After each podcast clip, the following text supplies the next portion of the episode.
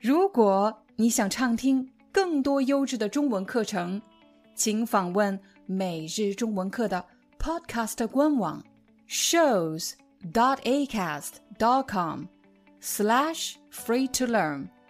我们的付费会员通道为您提供无广告干扰的高质量收听体验，想听多少就听多少。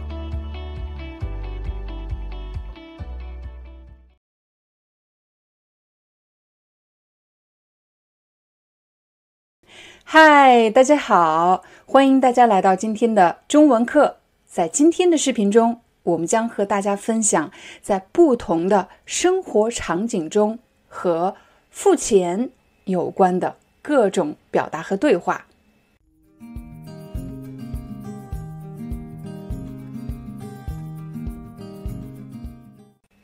在经历了英语和法语的学习后，我个人有一个小小的学习秘诀。什么秘诀呢？那就是不要过分注重字典以及语法。我为什么这么说呢？因为当我开始教授中文以后，我就会仔细注意中国人的日常对话，他们是怎么对话的。我就发现，中国人日常的对话和课本上的中文。不是同一个中文，什么意思呢？课本上的中文都是语法正确、非常整齐的句子，grammatically correct sentences，都是那些语法正确的句子。可是，在日常生活中，每天大家都在说一些语法并不是特别的准确，但是不影响交流的句子。大家的用词也特别的灵活，并不是完全按照字典上的解释来使用的。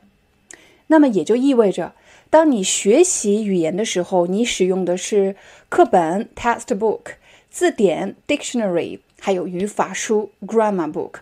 可是，在正常的生活中，大家的语言使用是非常灵活的。确切的说，大家是按照场景来分类的。这也是为什么在今天的视频中，我们将帮助大家锁定场景，请大家把所有的注意力放在场景上，也就是我们为什么在这里，我们和谁说话，而且你是谁。现在，请大家想象，我们一起来到一家餐厅，我们一起在这家餐厅就餐，也就是吃饭的意思。这家餐厅是一家小餐厅呢。啊，比较便宜的、比较普通的小餐厅呢，还是一个比较高档的、比较贵的餐厅。这是一家小餐厅，餐厅里的人很多啊，服务员很忙，呃，大家都在说话，都在聊天，所以特别的嘈杂啊，特别的吵，有很多噪音。这时候我们吃完了，现在该买单了。通常在法国，大家一般是很耐心的等着。我也是通过观察才学会了，原来在法国的餐厅，大家是不叫服务员的，是等，等着服务员走过来问，tout va bien？这个时候会说，嗯，tout va bien，c'est très bien aujourd'hui，啊，c'est très bien。然后呢，我们就会说，l'addition s'il vous plaît，啊，l'addition 就是付钱了，我要买单的意思。在中国呢，如果是小餐厅，我完全可以把手抬起来向服务员招手，服务员，服务员。就可以叫他过来。服务员走过来了，我会说买单。刚才你看到了，我做了两个动作。第一是向服务员招手，我可以很随便啊，因为服务员很忙，大家都很忙，对吗？所以用了最简便、最省力的办法，就是向他招手，吸引他的注意力，让他过来。好了，服务员走过来了，我可以说买单。除了说买单，你也可以说。结账，结账和买单是一个意思，大家学会了吗？抬起你的手，向服务员招手，服务员，服务员，买单。那如果我们是在一家高档的餐厅呢？哦，这个时候情况就不太一样了。高档的餐厅一般没有很多人，服务员呢通常就在不远的地方啊，关注着客人进餐的情况，随时提供服务。所以这个时候呢。我们不需要向服务员招手，哎，过来过来，不需要这样做。那怎么办？这个时候呢，也可能我会轻轻的抬起手，引起他的注意力。我甚至不会叫服务员哎，这样显得不太礼貌，是吗？我们既然在一家比较高档的餐厅，我只会抬起我的手，当他注意我，注意到我，我就会把手放下。等他走到桌子面前，我会告诉他，我会说，我会说什么？我说，请买单，或者买单，谢谢。我想最大的差异是我不会招手，嗨，过来。如果我做这个动作的话，可能所有人都会看我，嗯，这个人怎么这样随便呢？在这么高档的餐厅，这么安静，气氛这么高雅，你怎么可以喊服务员？当然是不可以的啊！我们来用简单的话来总结一下以以上两个场景。如果是在普通的餐厅，你可以随意招手，服务员买单，服务员结账。如果是在高档的餐厅，大家尽管保持你的高雅，抬起你的手引起他的注意力，他走过来说：“请买单，或请结账就可以了。”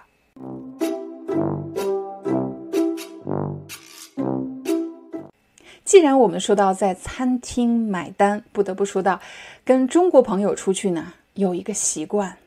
那就是总会有人跳起来要结账。我说跳起来一点都不夸张啊！如果我和朋友出去吃饭的话，尤其是很多年没见的朋友，一定有人会说：“我来买，我来买。”他说的很快，我重复一遍：“我来买，我来买，我来买。”什么意思呢？我来买什么？我来买单。有时候甚至会更短：“我买，我买，我买单”的意思。也有可能他会说：“我来，我来，也就是我来做这件事情，我来买单。”那么，通过刚才的例子，大家可以注意到，语言有一个现象，至少中文有这么一个现象，就是你在课本上学的非常整齐的句子，到了真实的生活中，当大家都了解现在是买单的时候，大家都了解对话的目的，那么这个句子可以变得非常短，从。让我来买单吧，变成我来我来，或者我买我买，或者我来买。假设你有机会和中国朋友一起去就餐，他们非常的热情，说我来买单，我来我来。那你也可以说，哎呀，不用不用，别客气，我来我来。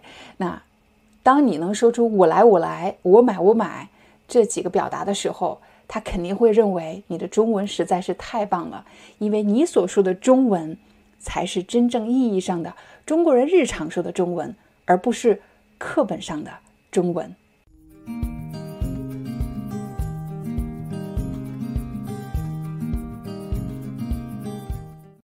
当你告诉服务员买单或者结账，那么服务员就会递给你，就会给你一张纸。这张纸叫什么呢？这张纸叫账单，对他会给你一份账单，在这个账单上会详细的罗列出，会列出你在这家餐厅消费的明细。这里有几个词我需要跟大家解释。第一个词是消费，消费是什么意思？消费就是花钱。如果你在这家餐厅消费，表示你在这家餐厅购买了食物、购买了酒水，你在这家餐厅消费。如果你去一家商店购买商品，那么你就是在消费，你在花钱。我们再来说“明细”这个词，“明细”是什么东西呢？“明细”是一个动作吗？不是一个动作，它是一个形容词吗？也不是一个形容词，它是它是一个名词。明细，我们在什么时候会用到“明细”这个词？比如你在这家餐厅消费了一千元，我看了看明细都有哪些呢？我们点了十道菜，还有十瓶饮料，还有 等等等等。你看，这些就是我在这家餐厅消费的明细。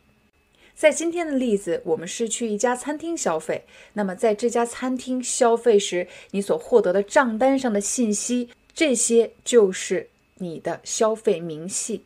那么，如果你在网上购物的话，你在网上购物的账单也会有你消费的明细，也就是所有的项目、所有的细节内容。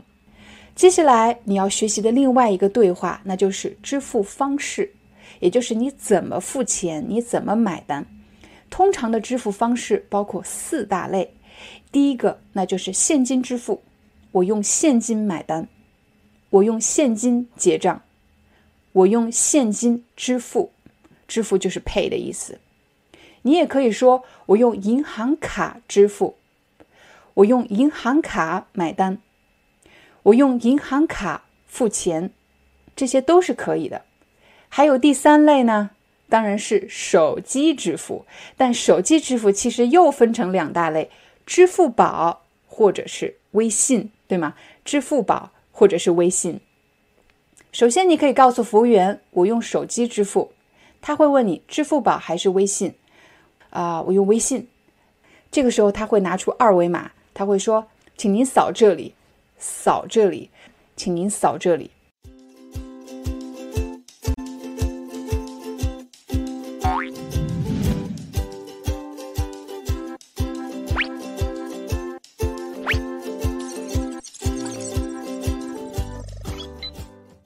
也有可能他会反过来说：“我扫您，或者我扫你，因为在你的微信上面，你也有一个二维码，你有一个关于支付的二维码，它可以通过扫描你完成支付。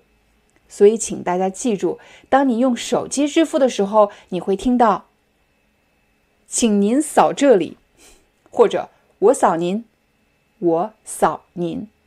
请问您用支付宝还是微信支付？”我用支付宝，或者我用微信。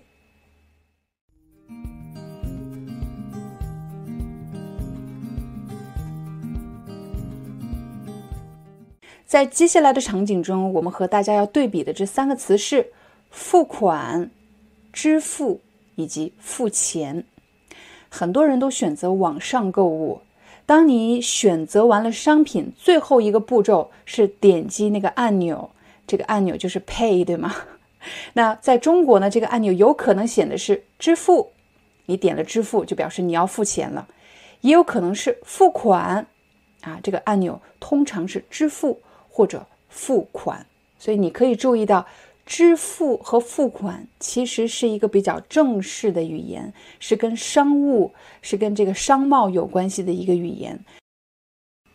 比如像签署合同这样正式的场合，那么一般会使用到支付方式或者付款方式这样的词汇。如果是在非正式的场合呢，比如我只是去菜市场买菜，那么你就有了第三种选择。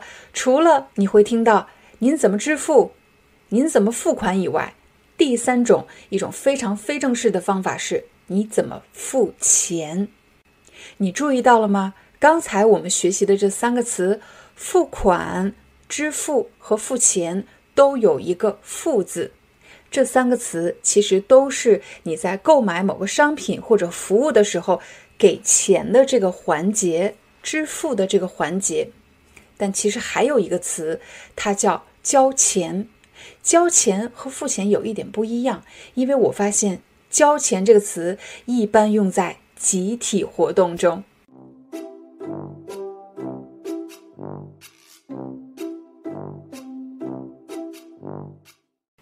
还是我给大家一个场景，比如我带着大家一起去中国旅游，我们今天要爬长城，那爬长城就要买门票，那么你们每个人都会给我门票钱，对吗？你们每个人都会给我门票钱。你也可以说，你们每个人都会把钱交给我，交给我，我帮你们拿着。你们把钱交给我，把钱交给我。好，现在我拿着这些钱去买门票，我去买门票。我们一共是几个人？一共是十个人。我这里哎少了一个人，那我可能就会问，呃，小张，你交钱了吗？小张，你交钱了吗？是什么意思呢？是我们大家都知道，是现在我把大家的钱收集起来，都交给我，都交给我，然后我去买门票。可是少了一个人，我问的是：你把钱给我了吗？你交钱了吗？所以大家注意到在这个场景中是我们大家一起去做一件事情我呢负责收集大家的钱你们要把钱给我。这个动作也可以说交钱把钱交给我交给我。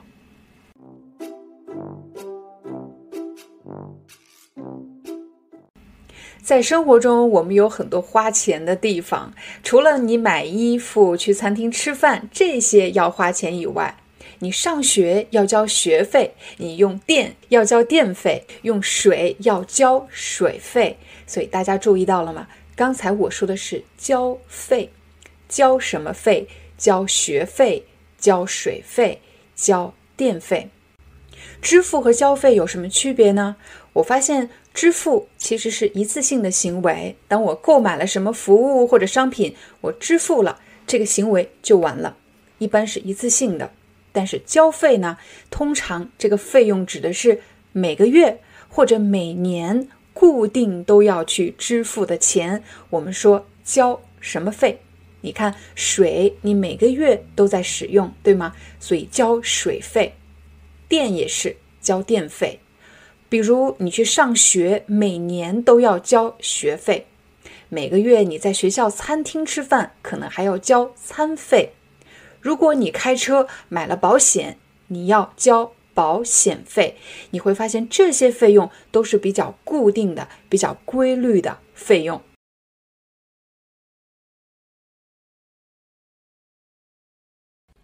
圣诞节和新年马上就要到了。当我提到圣诞节和新年的时候，我不知道正在观看或者收听我们中文课的朋友们，你们的第一反应是什么？什么叫第一反应？第一反应就是指当你听到“圣诞节”这几个字的时候，你立刻想到了什么，或者你立刻有了什么样的感觉，就可以说是你的第一反应。比如，我们经常会收到各种各样莫名其妙的短信和邮件。如果你收到了一封邮件，这封邮件说：“恭喜你，你赢了一辆汽车。”你的第一反应是：“哇，我太幸运了，我居然赢了一辆汽车。”还是你觉得这是一封诈骗邮件？每个人遇事的第一反应是不一样的。如果老板今天给你升职，让你做部门经理，你的第一反应是：我恐怕做不好，还是我一定会做好的？我就知道我可以得到这个职位。我相信现在你应该知道第一反应是什么意思了，也就是你立刻想到了什么，或者你立刻有了什么样的感觉。一想到圣诞节。我的第一反应就是，又要花很多钱买礼物，这件事情真的很让我头疼。圣诞节和新年原本是一年中最温馨的时刻，我们会和家人朋友聚在一起，度过一个美好的时光。但是不知道从什么时候开始，圣诞节和新年变成了一个疯狂买礼物、疯狂送礼物的节日。我相信很多人和我一样，正在为买圣诞节礼物这件事情而发愁。为什么发愁呢？比如今年圣诞节，我们一共有四家人要聚在一起，四家人，每家有四口人。大家想一想啊，这是个数学题，四乘以四，那就是十六个人。十六个人当中有八个是成人。八个是孩子，因为每家有两个孩子，除了我自己以外，那么就意味着我要买七个成年人的礼物，还要买八个孩子的礼物。说实话，我根本没有买这么多礼物的预算。什么叫预算？预表示提前，提前计算好的，我提前准备好的，提前计算好的。为了购买什么或者为了支付什么而准备的钱，就叫做预算。预算这个词非常的实用，比如在家庭中，我们要支付各种各样的费用，比如孩子上学接受教育的钱，我们可以说教育预算；如果是出国旅行，提前要准备好的钱，旅行的预算。年轻人要结婚，你要提前准备好结婚时候用的钱，这就是结婚的预算。如果你想买车，提前准备好的钱，那就是买车的预算。比如，我想买一辆汽车，我来到一家 4S 店。什么叫 4S 店？其实就是指销售汽车的这么一个商店，称为 4S 店。这个 S 其实是英文单词的首字母，因为有四个以 S 开头的单词，所以简称为 4S 店。销售汽车的导购就会问我：“请问您购买汽车的预算是多少？”他的问题其实是在问。我想买多少钱的车？我的购车预算是多少？预算这个词非常的实用，你除了在生活中会经常听到，在工作中也经常会用到。比如，公司想给每位员工购买一身制服，但如果公司根本没有钱购买制服，这时候就可以说，公司没有购买制服的预算。如果你在工作中有人告诉你我们没有这方面的预算，就说明他们没有钱做这件事情。现在该轮到你来练习了。我想问大家的是：今年圣诞节你购买礼物的预算是多少呢？也就是你准备了多少钱买礼物呢？刚才我和大家举了我们家的例子，一想到要给七个大人。八个孩子买礼物，我就头疼。我根本没有这么多的预算，我根本没有这么多的钱，所以买礼物这件事情给我增加了很多的经济负担。负担这个词在前几期中文课我们曾经讲过。如果你想详细学习，请点击视频上方的链接。如果我说圣诞节买礼物这件事情给我增加了。很多的经济负担，其实就是指给我增加了很多经济压力。其实不仅仅有经济压力，还有心理压力。我也可以说，圣诞节给我带来了很多心理负担，很多心理压力。比如，我要想到底该买多少钱的礼物呢？买大礼物还是小礼物？大礼物就是指比较昂贵的礼物，小礼物一般是指比较廉价的、比较小的礼物。如果我买的礼物别人不喜欢怎么办？如果我买的礼物不称心怎么办？什么叫称心？就是称他的心意，刚好选择了他喜欢的东西，正是他想要的东西，我们就可以说我买的礼物很称心。但如果我买的礼物他不喜欢，我们就可以说我买的礼物不称他的心意，不称心。比如有一年，我给一位朋友买了一套化妆品，他刚刚过完三十岁生日。由于我呢比他年长，我比他年龄大，所以我专门挑了一套我喜欢的化妆品。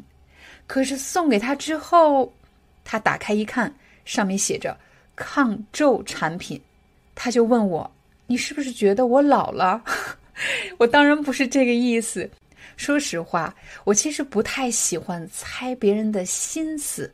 我猜别人的什么？猜别人的心思，就是猜他心里到底喜欢什么呀，在想什么呀。我真的不喜欢猜别人的心思。我喜欢人和人之间简单一点。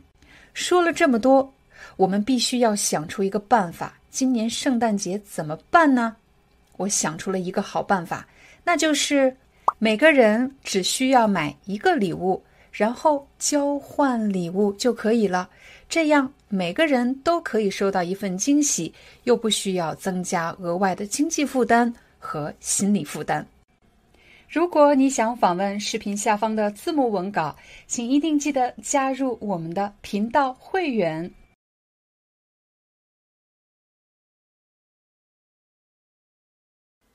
你会给朋友借钱吗？我曾经问过很多人这个问题，收到了三种答案。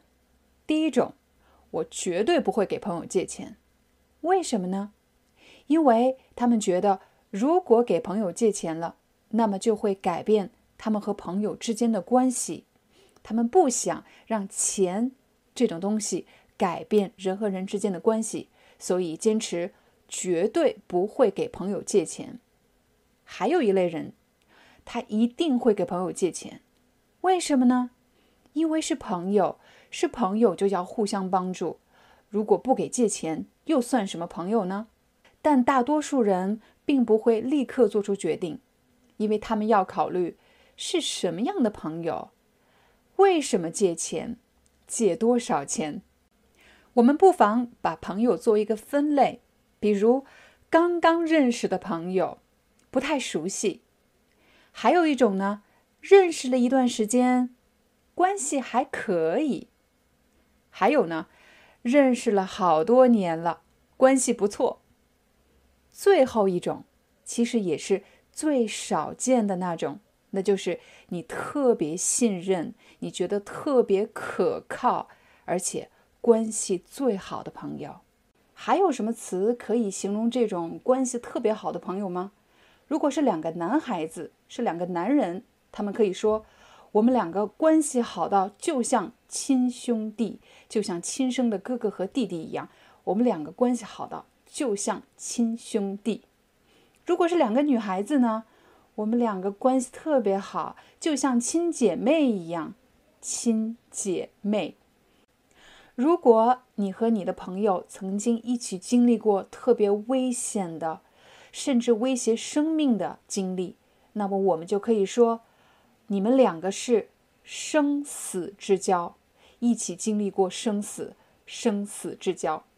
如果你们曾经经历过非常艰难的时刻，比如创业，差一点破产，都没有放弃彼此，最终你们走了过来。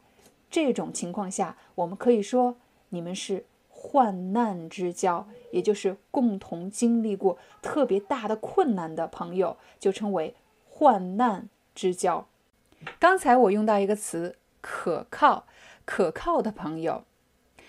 靠是一个动作，我可以靠在墙上，我可以靠在椅子上。为什么我可以靠在椅子上？因为后面有一个东西支撑着我，back me up，support me，在支撑着我，支持着我。如果你也有一个朋友。就像你的靠山一样，在后面支持着你，可以让你依靠的人，我们就可以说他是一个很可靠的朋友。我们除了说他是一个很可靠的朋友，你也可以说他是一个值得信赖的朋友。我们再来看看为什么借钱。出门在外，难免会遇到忘记带钱包这样的情况。这个时候，你想买车票。或者你想买一个什么东西，可是没带钱包。如果你是和朋友一起出去的，很可能会向朋友借钱。小张，可以借给我五块钱吗？我要买一张车票。小刘，可不可以帮我支付一下？我回去就把钱给你。这种情况下，我是会借给朋友的。我不知道你有没有听说过这么一句话，中文有句老话：救急。不救穷，其实正是指的在借钱的时候要考虑朋友为什么借钱。如果是因为突发的紧急情况，那么我们是可以去帮这个人的。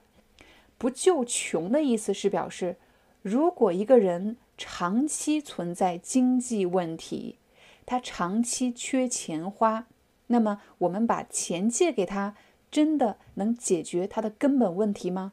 不能解决。如果借给他钱不能解决根本问题，那么其实就不应该借钱给他。遇到这样的情况，你会借钱吗？你同意这句话吗？救急不救穷。十几年前有一个朋友向我借钱，我们是什么关系的朋友？我们刚认识不久，我对他不是很熟悉。他向我借钱，借多少？不多。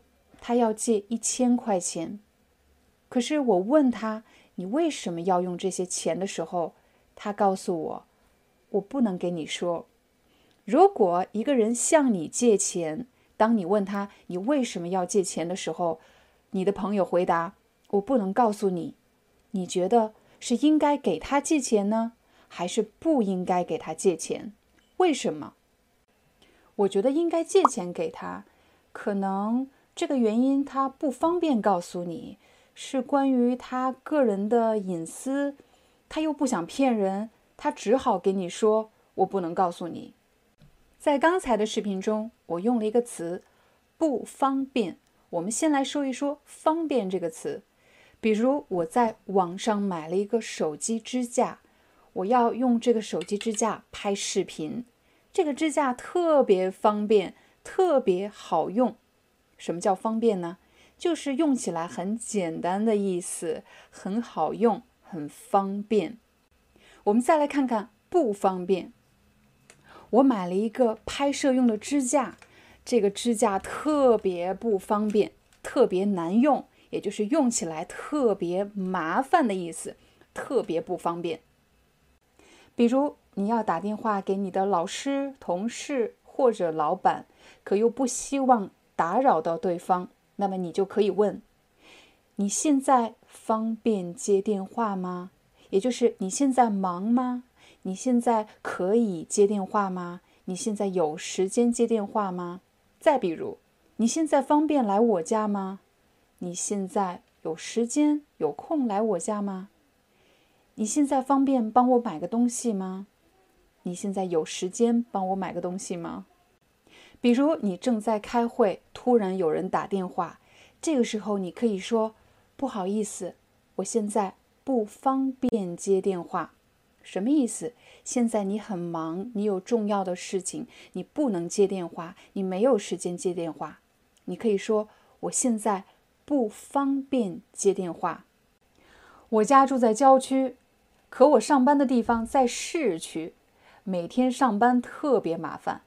我要先坐公共汽车到火车站，然后再坐火车到市区，到了市区以后再转地铁，特别不方便。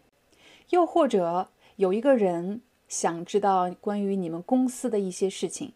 比如你最近签了一份合同，可是你知道啊，这份合同是公司的机密，也就是公司的秘密，是不可以告诉别人的，是不能透露给别人的。这个时候你就可以说，关于合同的细节我不方便透露，或者关于合同的细节我不方便告诉你，也就是说你不能说。因为是公司的机密，我觉得这种情况下不应该借钱给他，因为我把钱借给我的朋友，其实我也是要承担风险的。比如我的朋友拿这笔钱去投资，可是投资失败了，他没有钱了，又怎么可能还钱给我？又或者我的朋友拿这笔钱去旅游，去买奢侈品，我也很需要钱啊，我为什么要把钱借给他去做那些没有用的事情呢？所以我觉得，如果我要借给一个人钱，我必须知道他拿这个钱做什么。在刚才的视频中，我用了一个词“承担”，承担是一个动词，是一个动作。承担什么？比如，我们可以说承担责任。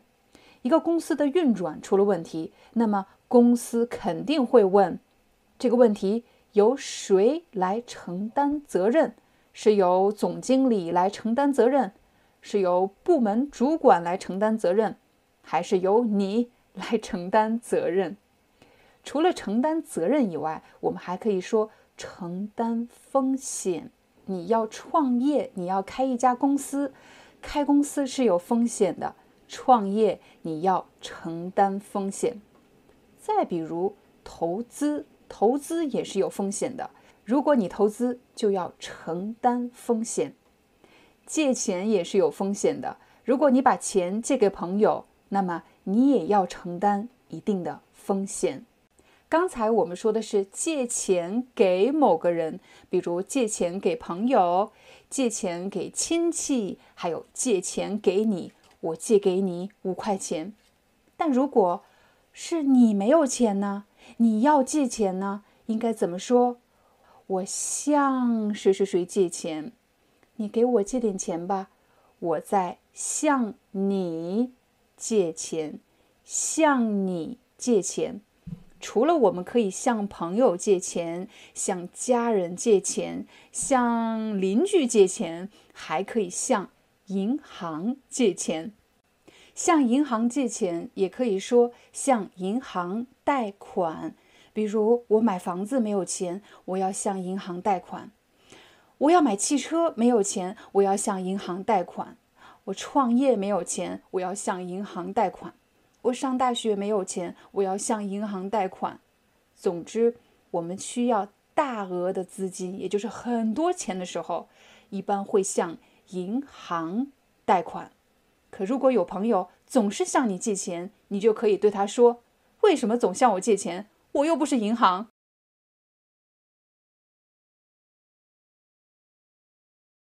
十年前的我从来不存钱，我是一个花钱大手大脚的人。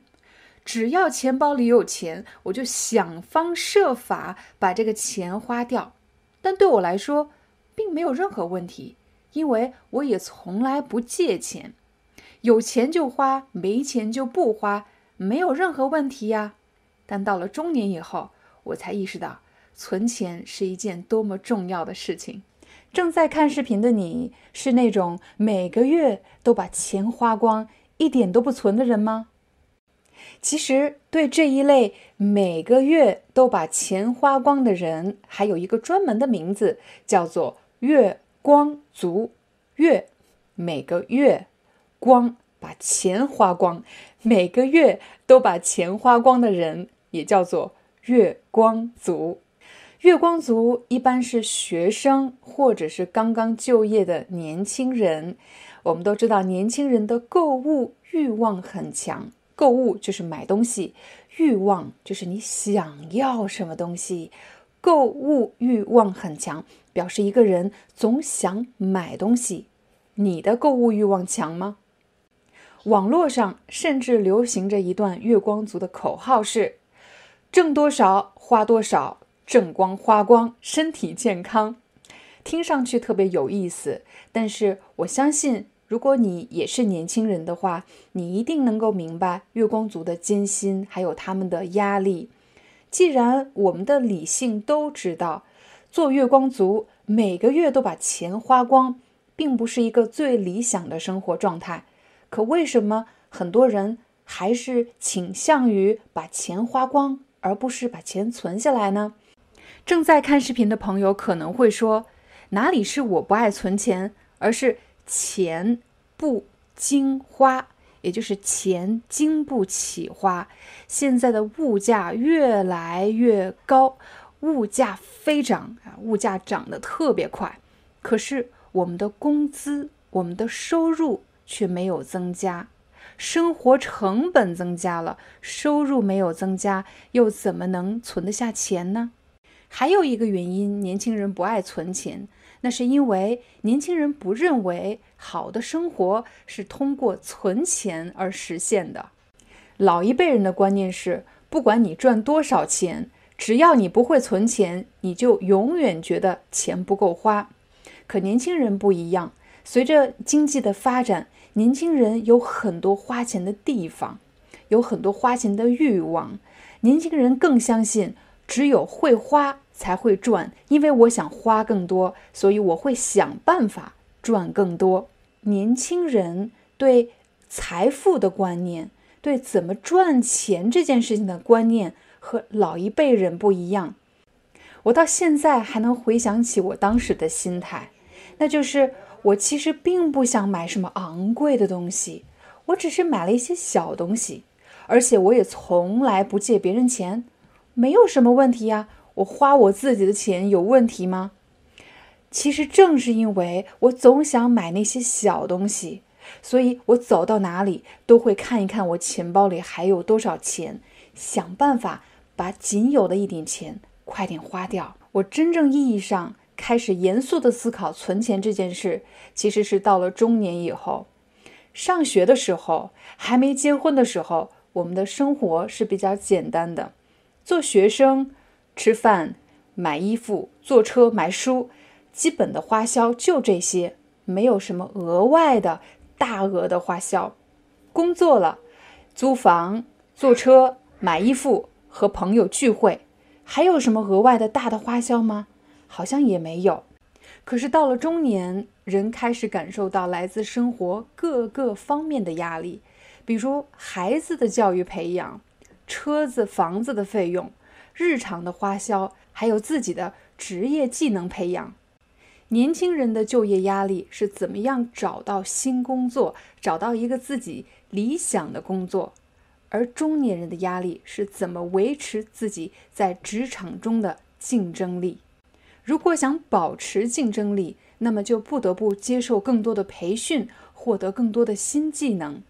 这样的培训往往要占用工作时间，而且费用高昂。如果没有预先的存款，又怎么可能在减少工作的同时，也就是减少收入的同时，增加开支呢？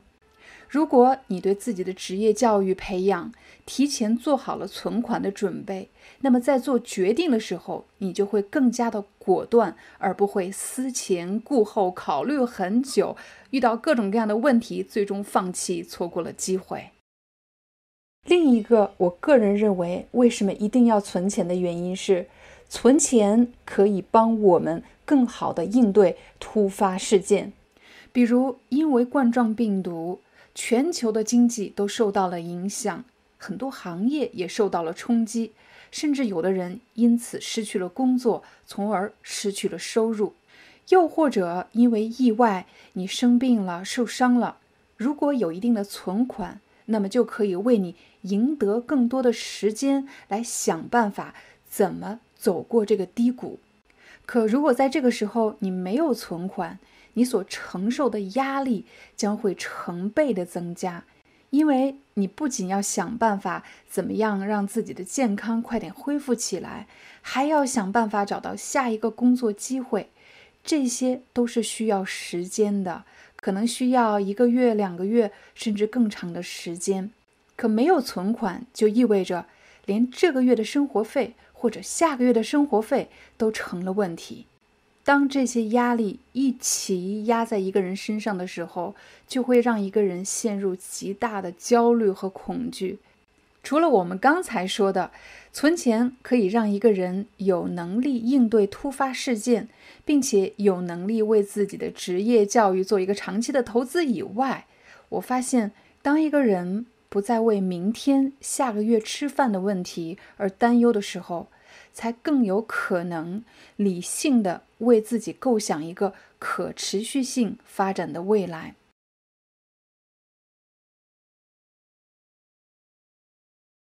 今天我们要聊的是网上购物。网上购物很好理解啊，在网上买东西就叫做网上购物。你喜欢在网上购物吗？我其实很喜欢在网上购物。为什么？因为很方便，因为确实很方便。我不用开车或者走路去商店买东西，然后再开车或者走路回来。我觉得在网上购物可以节省很多的时间，可以节省很多时间。可是有的朋友呢，更喜欢去实体店买东西，去实体店购物。我们要解释一下什么是实体店呢？实的意思啊，就是实实在在的。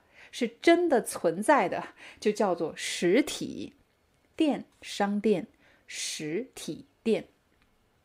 比如在一家卖手机的实体店里，我可以把手机拿起来啊，试用一下。我可以试用这个手机，这是在实体店。可是，在网上购物呢，我没有办法把手机拿起来看，我只能在屏幕上看手机的图片。看手机的图片，对吗？如果是在一家卖衣服的实体店，我可以把衣服穿在身上试一试，看看合不合适啊？合身吗？如果不合身的话，我就不买；合身的话，我才买。可是，在网上购物呢？在网上买衣服最大的问题是我不能试穿啊！我不能试穿。可是，在网上购物也有很多好处，比如可以对比价格。对比价格，我可以对比一下这家店和这家店哪一个比较便宜呢？哪一个比较好呢？所以在网上购物，我们可以很轻松的对比价格，对比价格。除了对比价格以外，我们还会在网上看产品的图片，对吗？图片为什么不说照片？照片是表示我给你拍一张照，咔嚓好了，这是你的照片。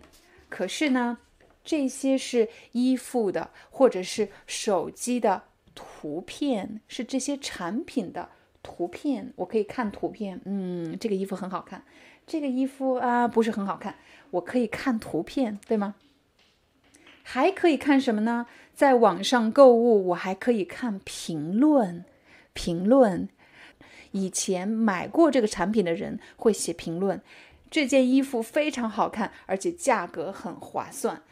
我给五星啊，五颗星，一二三四五，五颗星啊。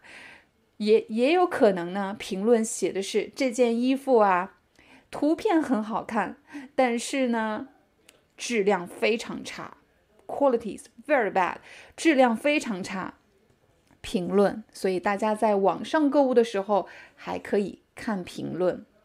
最近我在网上买了一件衣服，图片很好看，评论也不错，可是我的衣服买的太大了，我应该穿中码，我买成了大码。怎么办？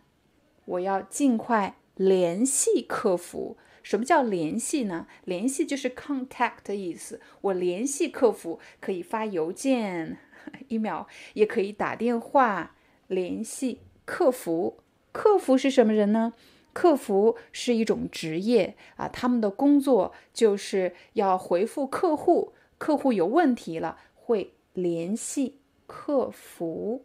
今天学的词汇都非常的实用，我们来一起复习一下刚才学到的词汇。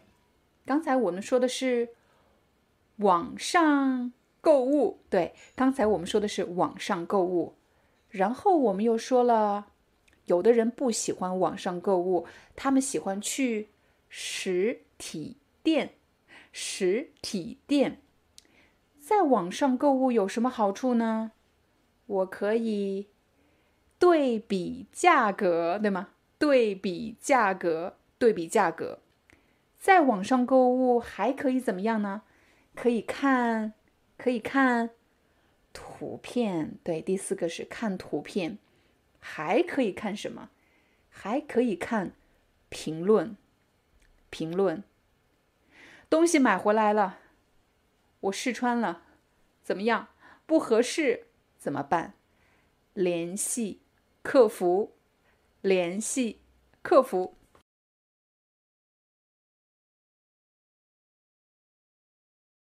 在这张照片上，你可以看到两个人，他们是乔恩和安娜，这是他们第一次约会。乔恩和安娜是在朋友的婚礼上认识的。乔恩虽然看上去相貌平平。但是在朋友中，他却是出了名的好人。什么叫相貌平平呢？相貌指的是一个人的长相，一个人的外观。乔恩虽然看上去是一个很普通的人，但是在朋友中，他却是一个好人。怎么样的好人呢？他认真、诚恳，而且节俭。节俭的意思就是不爱乱花钱。他是一个很节俭的人。乔恩拿着菜单，心里在犹豫今晚该点什么。这个菜单上的每一道菜都很贵，这让他想起了朋友的话：“乔恩，请女孩子吃饭千万不要节俭，你要大方一点，不然女孩子会觉得你很小气，没有诚意。”可是乔恩却怎么也不理解这些话。他不认为豪华的晚餐或者昂贵的礼物可以证明一个人的诚意。如果真的是这样，那么每个人都可以用请人吃饭、送礼物的办法假装自己很有诚意。那些真正能够证明一个人有诚意的，应该是他的性格以及做事情的习惯。就在这个时候，安娜说话了：“乔恩，你介意我们换一家餐厅吗？这家的菜太贵了。就在我公司楼下有一家小餐厅，又好吃又便宜，我带你一起去。”乔恩放下菜单，他的内心突然亮了起来。他知道。安娜正是他要找的那种女孩。现在我们来一起看一下今天的词汇。第一个是相貌平平，相貌指的是一个人的长相，一个人的长相。我们当然可以说一个人长得很漂亮，哎呦，他的相貌出众，出众就是比一般人都好，他长得很帅，长得很漂亮，相貌出众。可是大多数人呢，都是相貌平平，相貌平平。你在什么时候会听到这个词呢？比如演员这个职业，其实对相貌的要求是很高的。你看那些明星长得都特别漂亮，相貌出众。可是也有一些演员，他们虽然相貌平平。长得很一般，但是演技很棒，演技很棒。相貌平平，但是演技很棒。下一个词，节俭。节俭的意思就是不乱花钱，很少买东西，很少花钱的意思。节俭。节俭的反面呢？节俭的反面是非常爱乱花钱，爱买各种东西，有用的没用的都买。把钱很快的花掉，就是不节俭。节俭表示不乱花钱。下一个词，大方。当我们说一个人很大方，他可能是很喜欢给别人送礼物，或者别人向他借什么东西，借一支笔，借一本书，甚至借钱，他都很轻易的给别人。我们就可以说这个人很大方。很大方。下一个表达小气。如果你学会了大方，那么我们一定要学习小气。小气是大方的反义词。你看，这两个孩子他们在抢一个玩具。这个玩具汽车是小男孩的。小女孩说：“给我玩一会儿吧。”小男孩说：“不给。”他就是小气。这个男孩子有点小气。如果他说没问题，拿去吧，玩吧，我们可以说这个男孩子很大方，很大方。下一个词证明，我们通常会说我想证明什么什么东西是真的。比如有人说我，但你昨天在超市偷了东西，我没有啊，我没有啊。可是你怎么证明你没有偷呢？你怎么证明？我有办法证明我不是小偷，我可以把超市摄像头的录像调取出来，我们看一看我到底有没有偷东西。我可以用超市的录像来证明我是不是小偷。证明。下一个词有诚意，有诚意这个词一般用在一段关系中，比如男女朋友关系中、朋友关系中。或者商务关系中，我们来分别举三个例子。第一个，男女朋友关系。如果我和一个人交男女朋友，我有诚意的话，是我真的希望我们两个可以在一起，我真的希望我能做他的女朋友。如果我没有诚意的话，就是我嘴上说是的，我想做你的女朋友，其实我心里想着另外一个人。我没有诚意，也就是我不诚实，对吗？我不诚实。第二个例子，朋友关系，朋友关系。如果我真的想和一个人做朋友，那么我就真的会把他当做朋友，我会帮他，我会在意他，我会关心他。可是，如果我在这段朋友关系中没有诚意，很可能我只是嘴上说“对你是我最好的朋友”。可是他需要帮助的时候，我却不会真的帮他，没有诚意。最后一个例子，在商务关系中，人们也很在乎是不是彼此有诚意。如果在商务关系中彼此有诚意，是表示大家一起努力把这件事情做好。可是没有诚意，很可能嘴上承诺的事情根本不会去做，嘴上说的和真正做的不是一回事。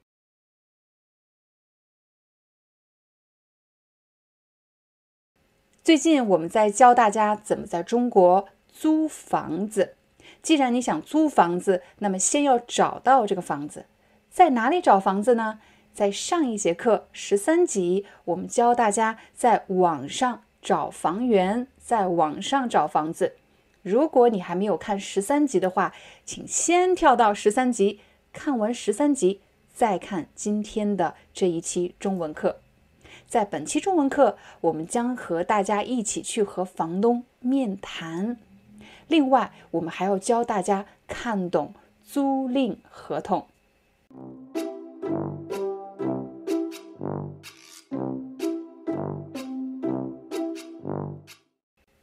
你还记得上节课我们找到那个房子是一个什么样的房子吗？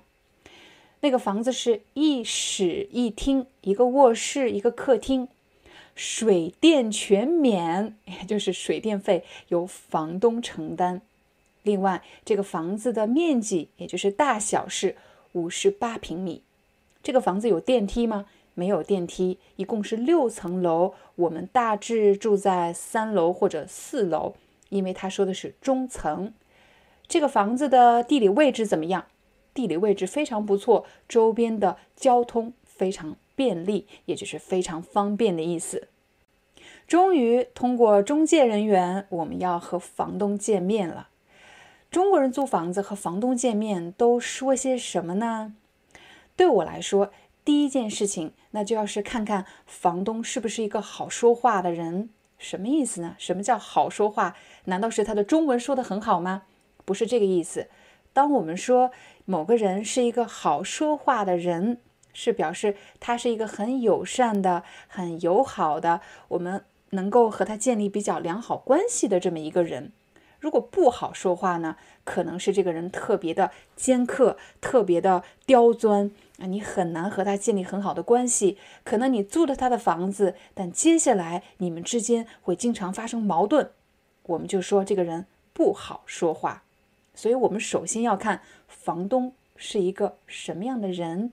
有可能以后厕所坏了、灯坏了、空调坏了，还要去找他。那么至少要保证这个房东是一个好说话的人，是一个正常人。然后我们看什么呢？然后我们要和房东谈一谈租金。而且在网站上他写明了，如果你愿意租我的房子，我们可以面议，也就是见面之后再谈，再谈价格，价格还可以再低。那么。我们一般都怎么讨价还价呢？我知道，并不是所有的国家都有讨价还价的文化。比如在法国，我们租房子的时候，一般会和中介有很多联系，却很少见到房东，甚至我永远都见不到房东。有什么事情都是和中介联系。可是在中国不一样，除了你要和中介联系以外，很多时候啊，你是要和房东直接联系的。也就是和房东直接对话的，那么我们讨价还价的时候都会怎么讨价还价呢？啊，其实说起来，并不是每个中国人都喜欢讨价还价。比如我爸爸，也就是我父亲，每次他要和别人讨价还价的时候呢，他就说：“算了，我不跟他讨价还价了。”为什么呢？他说：“如果我和别人讨价还价了，他还怎么挣钱呢？”啊，我把这些呃有利润的部分都给他砍掉了，他还怎么挣钱呢？那就让他挣一点钱吧。就我个人的经历来说，并不是每个人都特别擅长讨价还价。那我都是怎么做的呢？通常我会首先注意这个房子的内部设施有没有损坏，比如空调坏了、灯坏了、暖气坏了、门坏了，这就是一个讨价还价的理由。你可以说。房东，你看你这个门都坏了，可不可以便宜一点？你看你的空调都坏了，我还要维修，是不是要便宜一点？你可以利用房子当中的某个缺陷、房子的某个缺点来跟房东讨价还价。当然，这只是一个借口啊，比如说房子没有电梯，比如说房子周边很难停车，比如说房子周围有噪音。你看，有这么多的借口，都是用来讨价还价的。还有什么可以讨价还价的呢？因为你看了，我们找到这个房子，采光好，家具全新，什么都很好，挑不出毛病，也就是没有什么可挑剔的地方。如果你是学生的话，有可能你要在中国学习两到三年，那么你可以告诉房东，我是学生，我要在这里住两到三年，所以我是一个非常稳定的租客。这个人给你出租房子，他就是房东，你就是租客。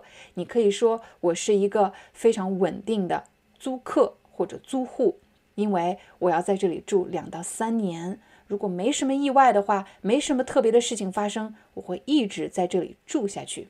房东也不想经常换租客，今天签合同，明天签合同，很麻烦的，对吗？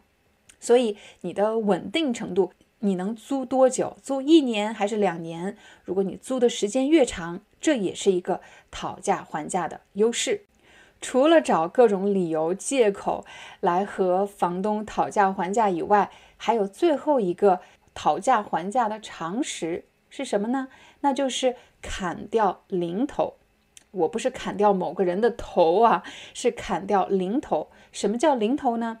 如果这里有一个数字一千九百八十，这个八十就是零头；一千九百三十，三十就是零头。你可以把这个零头砍掉，也就是去掉的意思，拿走就变成了一千九百。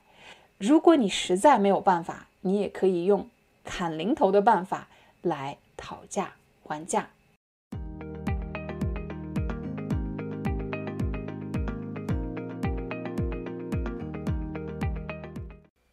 我手上就拿着一套房屋租赁合同，在今天的视频中，我们教大家的是看懂这套合同最基础还有最重要的部分。首先呢，你要能看懂合同的标题。这份合同的标题是《上海市居住房屋租赁合同》。你看到了，我画了三个非常重要的词汇，一个是上海市。当然了，你也可以是北京市或者杭州市，什么市？其次是居住房屋租赁，也就是你不是买这个房子，而是租这个房子，租赁合同。你看的是合同。一旦你看到合同这两个字，那就意味着一定要在看懂合同的前提下才能签署。如果你看不懂的话，千万不要随便和任何人签合同。在标题的下方，合同要说明的是是谁签署了这个合同，分别是甲方和乙方。甲方就是出租人，也就是房东；乙方承租人，也就是租房子的人。你就是租房子的人，所以你需要在这里写入你的名字，还有你的身份证号码以及联系电话。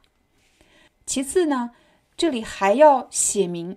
居住使用人，也就是这个房子虽然是由你签署的合同，可是这个房子里住了几个人呢？比如住了两个人，这两个人分别是以及他们的身份证号码。我们一起来看合同的第一条：出租房屋情况和租赁用途。在第一条，你会看到你所租赁的房子的地址、大小，五十八平米。以及相关的一些信息。第二条，交付日期和租赁期限，这里是比较重要的，也就是你是从几年几月开始租，一直租到什么时候？自二零二一年七月十二日起，也就是从什么什么时候开始，至。二零二二年七月十二日止，也就是到什么什么时候为止停止租完了。我们从二零二一年七月十二日开始租这个房子，一直租到明年的七月十二日。这里出现了一个非常重要的词——违约金。什么叫违约金呢？违约金的意思就是，如果没有按照合同标明的日期来执行的话，那么就需要支付一些违约金，也就是罚款。是谁给谁的呢？如果甲方没有在七月十二日以前把房子给你，那么每逾期一天，也就是每晚一天，他就要给你支付。甲方需要给乙方支付多少钱呢？大家看到了，这个空缺是可以你自己来规定的，所以你需要和房东详细来约定。如果出现了这样的情况，违约金是多少呢？我写的是一百二十五元，也可以是五十元，由你们自己来决定。第三条，租金以及支付情况，也就是我们要租的这个房子到底是多少钱每个月呢？而且我是怎么支付的？这里是三千八百元，但在后面还有一个大写。很多朋友告诉我，他从来没有见过这样写数字的。没错，在办理银行业务、转账业务的时候，你会看到大写数字，这是汉字的数字书写形式，三千。八百元整。其次呢，呃，这里支付租金的方式是银行转账。这里又出现了违约金三个字，也就是如果你没有按照合同规定的时间给房东支付房租的话，那么你需要支付的违约金是多少呢？这里也是由你和房东协商决定的。所以看到违约金的部分，一定要特别的警惕，要看清楚是谁给谁。这里是乙方向甲方，也就是你给房东的违约金。而在第一条呢，我们看到的是；而在第二条，我们看到的是甲方向乙方支付的违约金，也就是房东向你支付的违约金。第四条也是比较重要的。刚才你已经学了违约金，这里又出现了一个保证金。保证金，保证金是谁付给谁的呢？是乙方付给甲方的，也就是你租房子的人交给房东的。保证金的目的是为了向房东保证你会按照合同约定的时间来租赁房屋。可是难免会有一些特殊情况。如果在租赁房屋的过程中，你因为呃要回国，不能够再租这个房子了，怎么办呢？很遗憾，保证金是不能退回的，所以大家要特别留意。我在这里写的是一个月的租金，一个月的租金计三千八百元。这份合同呢，一共有十四条的条款，大家可以看到，一直标注到。第十四条，只要是有横线空白处，大家都要特别留意，尤其是和数额有关的部分，大家要特别留意。在合同的最后，有甲方和乙方在这里签名，还要写上日期。这就是对房屋租赁合同的一个大致介绍。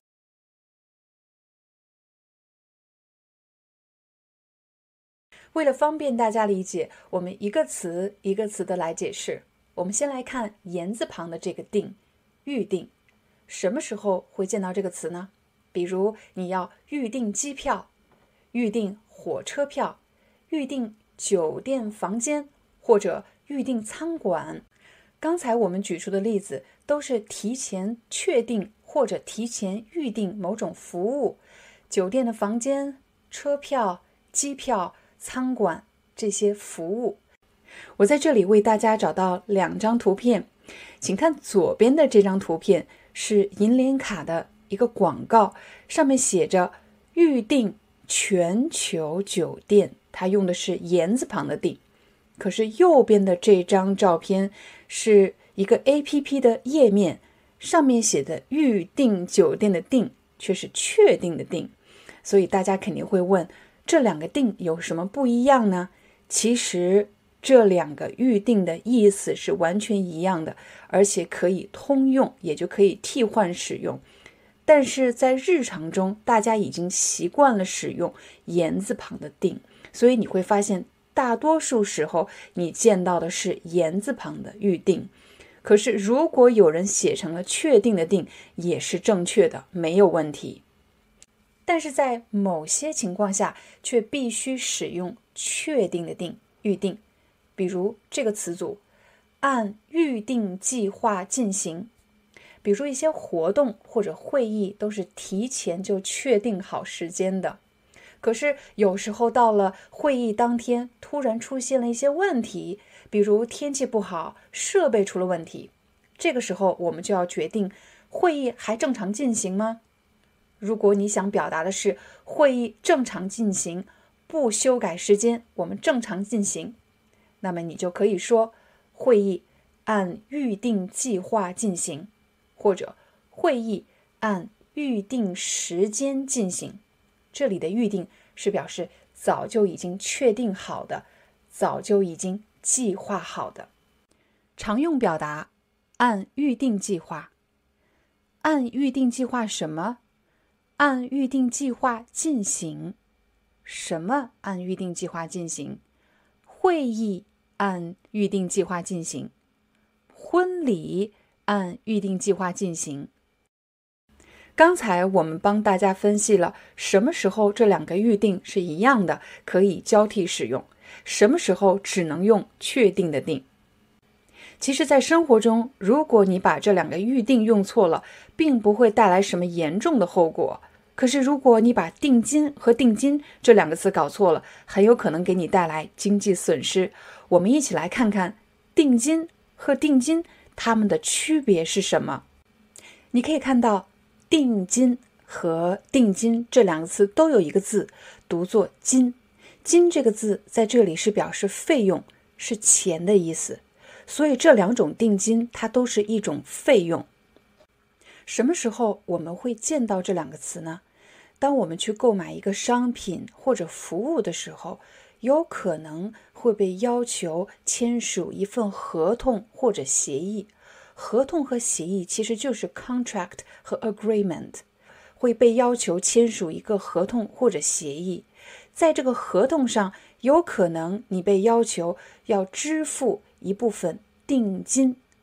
如果他写的是确定的定定金的话，那么这部分钱，当你取消合同的时候，你决定不购买了。这个钱是不会退还给你的。可如果写的是言字旁的定，这个定金的话，即便你取消合同，你决定不购买了，你改变想法了，这部分钱是可以退还给你的。所以这也是为什么大家要特别留意，确定的定定金和言字旁的定定金是不一样的。比如这份房屋出租定金协议书上用的是定金。不会退回的定金。这里要帮助大家解释几个词汇：商品和服务。商品是什么意思呢？商品一般指的是实物，也就是实际购买的产品，我们称为商品。而服务其实是一种体验，是一个过程，你是没有办法拿在手里的，它只能让你去体验，是一个服务。比如，我们购买一辆汽车，它是一个商品；我们去买的衣服、玩具都是商品。可是，如果你请一些保洁人员来家里帮你擦窗户，或者你购买按摩服务，这些都是服务。购买和租用有什么不同？我们再来帮大家分析两个词：购买和租用。分别是什么意思？购买就是你花钱购买什么商品或者服务，一旦你购买之后呢，这个商品是属于你的，这个服务是属于你的。但是租用不同于购买，大家肯定认识出租车这三个字。出租车是表示你付钱，在一定时间内可以使用这个车，但是这个车不属于你。我们可以租用一辆车，也可以租用一个公寓、一个房子。租用，对你来说是租房、租车更划算，还是买房、买车更划算呢？这就是我们今天的中文课，希望大家喜欢。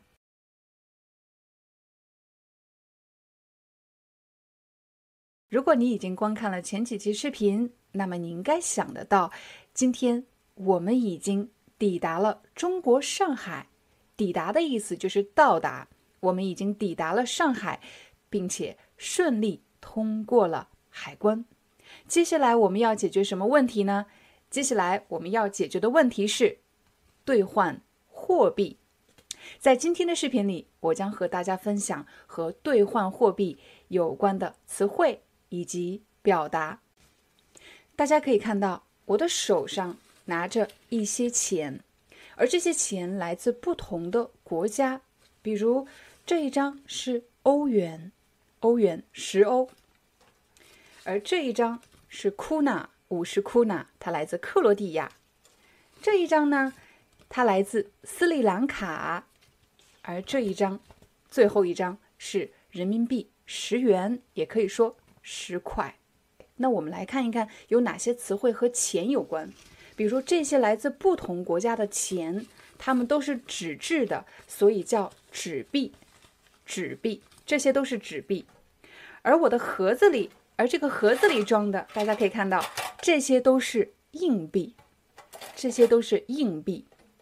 硬是什么意思呢？硬，hard，c'est dur，hard，硬币，很硬，硬币。那这些都是硬币。而相对于硬币的这些就是纸币，纸，纸币。刚才你已经学习了纸币和硬币，而这些都是来自不同国家的货币，货币。而不同国家的货币，它们的价值是不一样的。假设我这里有十欧，还有十块，十块人民币。十欧和十块分别可以买什么呢？比如十欧的话，我可以买一盒糖，我可以买一盒糖。十块可以买这盒糖吗？买不了。十块可以买什么呢？十块可以买一支笔，可以买一支笔。那么刚才的这个过程其实是用货币，也就是用钱去兑换商品。我再来说一遍，你给我钱，我给你商品，你用钱兑换商品，也就是交换的意思。你看这个动作就是交换，但是因为我们说的是财经方面的话题，所以通常又说兑换，用钱兑换商品，用钱兑换商品。好了，大家已经知道了，十欧和十块的购买力是不一样的，购买力也就是购买商品的能力是不一样的，兑换商品的能力是不一样的。那么就出现了另一个专业术语，它叫做汇率。汇率，这里是一欧，十年前，我记得一欧它可以兑换十一块钱，有时候是十块。有时候是十一块，大家可以看到，在屏幕上方有一个数字，一欧可以兑换十一块人民币的这个数字就叫做汇率。汇率，刚才我说了，有时候可以兑换十块钱，有时候可以兑换十一块钱，说明这个汇率是不稳定的，它有时候会升高，有时候会降低。这是十年前的汇率，现在呢？现在一欧元可以兑换八块，八块，一欧元兑换八块，这只是一个大概的数字，大家可以在屏幕上方看到，这是现在的汇率。我们刚才在拿欧元和人民币给大家举一个例子，希望帮助你理解汇率这个词。你会发现，有时候一欧元可以换十块钱，甚至十一块钱人民币，但是有时候只能换八块人民币。那么我们可以说欧元升值，或者欧元贬值。你也可以说人民币升值，或者人民币贬值。如果你喜欢看财经新闻，那么你肯定会听到这些词。比如人民币升值、人民币贬值、欧元升值、欧元贬值、美元升值、美元贬值等等关于货币升值和贬值的新闻。一个国家的货币升值是好事呢，还是贬值是好事？这是一个更大的话题了，我们就不在今天的课程中继续展开。刚才我提到一个词叫兑换，比如我可以用欧元来兑换商品，也就是交换的意思。同时，我还可以用欧元去兑换人民币，兑换人民币，也就是交换的意思。兑换这个词非常的重要。当你身上一点现金都没有，也就是一点人民币都没有，你肯定希望能够把手上的外币，也就是外国的货币，兑换成人民币。那么你要去的一个柜台就叫做外币兑换。大家可以看到屏幕上方的这个图，上面写的是外币兑换。当你去兑换货币的时候，应该怎么说呢？其实非常简单，你可以说。你好，我想把欧元兑换成人民币。我想把欧元兑换成人民币。接下来，工作人员很可能会要求你出示你的护照以及机票。出示的意思就是给他看，给他看你的机票以及护照。再接下来，工作人员会问你，请问你想兑换多少？如果你有一百欧，那么你就说我想。兑换一百欧元。如果你有五百欧元，你就可以说我想兑换五百欧元。这里要再次提醒大家的是，进入中国，也就是入境中国，你所能携带的外币上限，这个限度是五千美金，也就是你随身携带的现金，现金不能超过五千美金。可能你会问我这样的问题，老师。你觉得是在机场兑换人民币比较划算呢，还是去银行兑换比较划算？我的个人经历是，如果你手上一点现金都没有，那么你最好是在机场兑换少量的人民币。为什么呢？因为在机场兑换不划算，机场的兑换汇率更低。而且还要加收手续费，手续费通常是每笔交易六十元人民币左右。交易是什么意思呢？你兑换一次人民币就称为一个交易。交易是一个经济术语，比如你想用十欧换商品的话，这就是一个交易，It's a deal，是一个交易。如果你想用欧元，如果你想用欧元。换人民币，哈，用欧元换人民币，这也是一个交易。那么每笔交易，它的这个量词是每笔交易，每笔交易要加收手续费六十元。手续费是什么意思呢？这里的手续费是指当你在机场使用兑换货币的服务的时候所支付的额外的服务费用，就称为手续费。这就是我们今天的中文课，希望对大家有帮助。